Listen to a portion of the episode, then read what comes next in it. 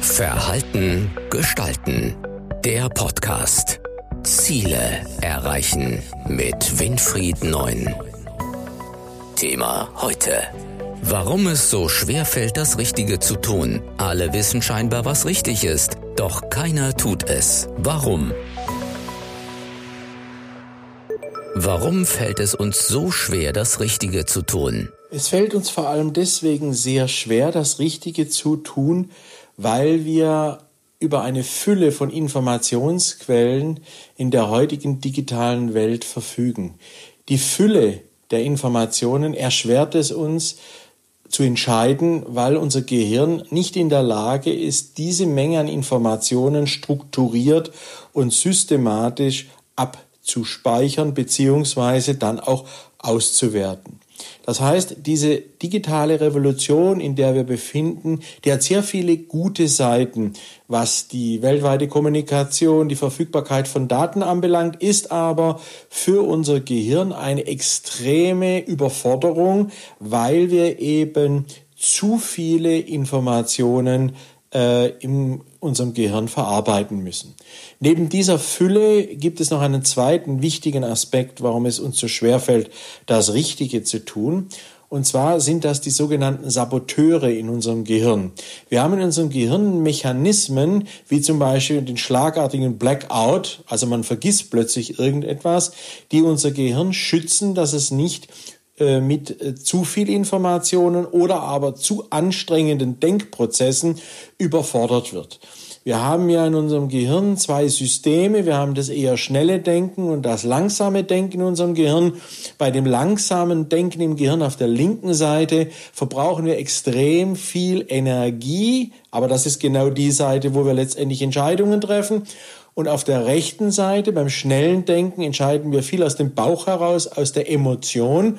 Und dieses schnelle Denken braucht weniger Energie. Und diese beiden Seiten kämpfen nun permanent in diesen Entscheidungsprozessen miteinander, was dazu führt, dass wir oftmals uns eben nicht entscheiden können, weil die Ratio bestimmte Dinge analysiert, wir aber zwischendrin einfach abbrechen, weil es uns zu anstrengend ist und dann wieder zu einem Bauchgefühl zurückgehen, dem wir aber auch nicht richtig trauen.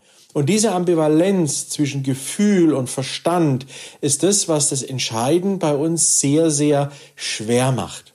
Des Weiteren ist der dritte und letzte Punkt, warum es uns so schwer fällt, so zumindest die aktuelle Forschungsergebnisse, dass wir in unserer Sprache dahingehend Dinge ja zukunftsorientiert über Darstellungen präsentieren können. Das heißt, wir reden über Orte, über Situationen, an denen wir uns im Moment nicht befinden. Und das geht nur dadurch, dass wir bestimmte abstrakte Denkvermögen in uns äh, aktivieren. Und dieses äh, abstrakte Denkvermögen erschwert das Finden von Entscheidungen, weil wir ja nicht wissen, ob jetzt diese abstrakte Zukunft wirklich realistisch ist oder ob es nur eine Wunschvorstellung oder Traumvorstellung äh, unsererseits ist. Das heißt, es fällt uns deswegen so schwer, das Richtige zu tun. Einmal, weil wir zu viel Informationen haben. Zweitens, weil Bauch und Verstand oftmals gegeneinander kämpfen müssen. Und der dritte und letzte Punkt ist, dass wir sehr oft über abstrakte Bilder, die wir über unser Denken darstellen können, äh, uns selber verwirren. Gibt es Lebensbereiche, in denen es uns besonders schwer fällt? Es gibt Lebensbereiche, in denen das äh, Denken dahingehend und damit auch das Entscheiden schwer fällt die einmal durch Beschädigungen des Gehirns äh, entstanden sind, also sprich durch Hirnschläge oder aber durch Verkehrsunfälle, wo eine Teilfunktion des Gehirns bedauerlicherweise verletzt worden ist. Hier ist kaum etwas dagegen zu tun, außer durch äh, Reha-Maßnahmen und regelmäßiges Training, aber destotrotz ist oftmals der Anfangszustand nicht mehr erreichbar bzw. rekonstruierbar. Aber es gibt auch Lebensbereiche, die jetzt nicht durch Verletzung oder durch Unfälle entstehen, sondern durch Schicksalsschläge. Schicksalsschläge wie zum Beispiel äh, das Versterben eines geliebten Verwandten äh, von Kindern als Erwachsene oder aber Mütter, Väter.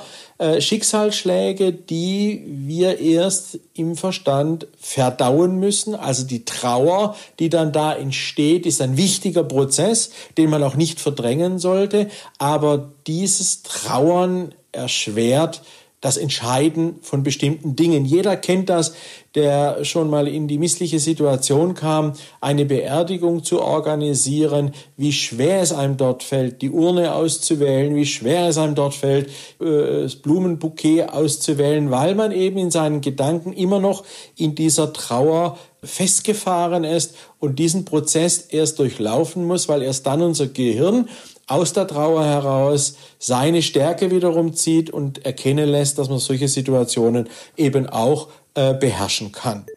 Warum ist das so?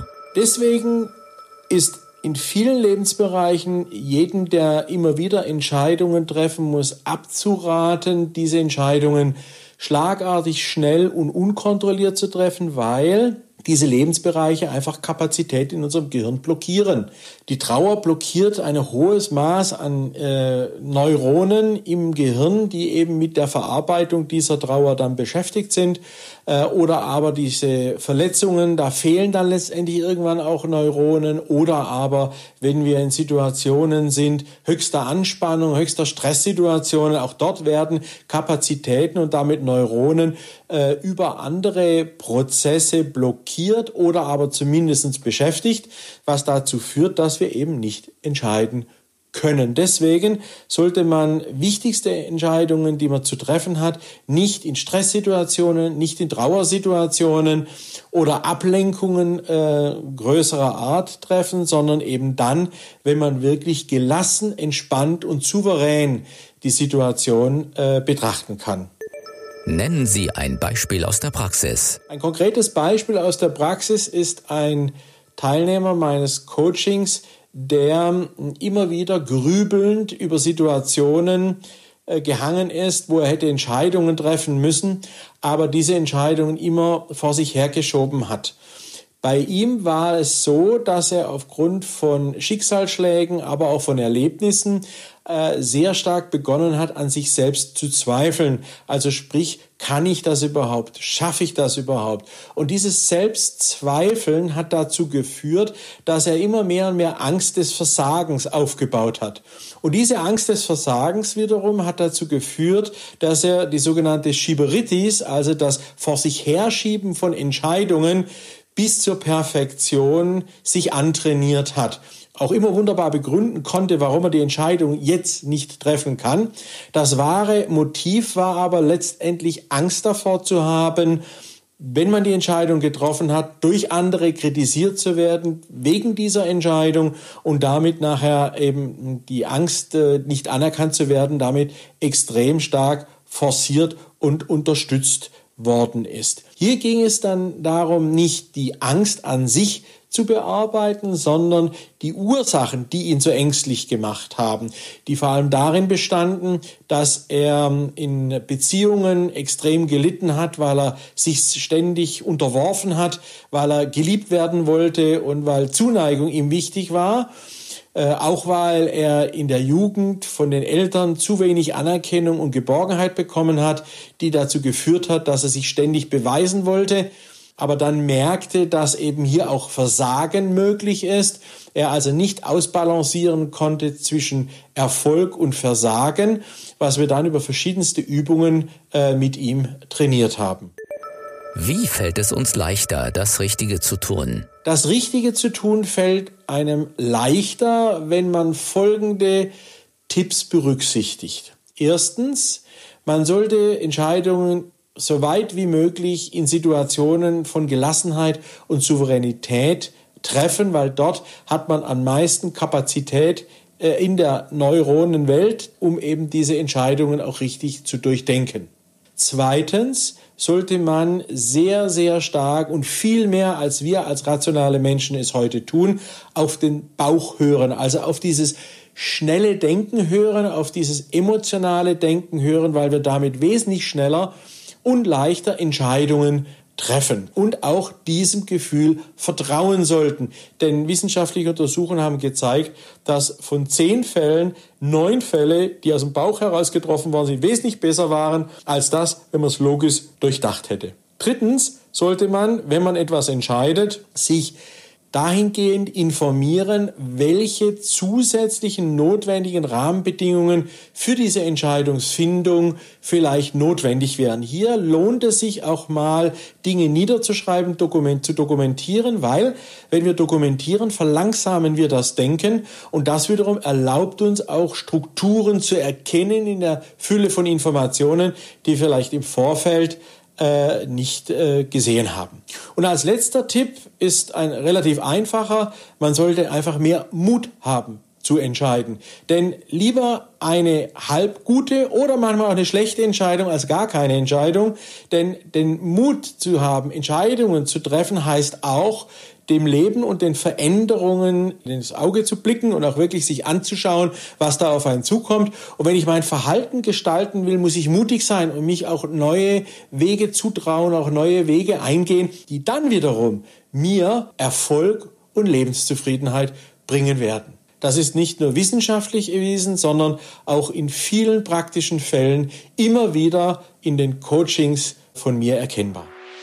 Das war Verhalten gestalten. Der Podcast für Innovation, Führung, Resilienz und Digitalisierung.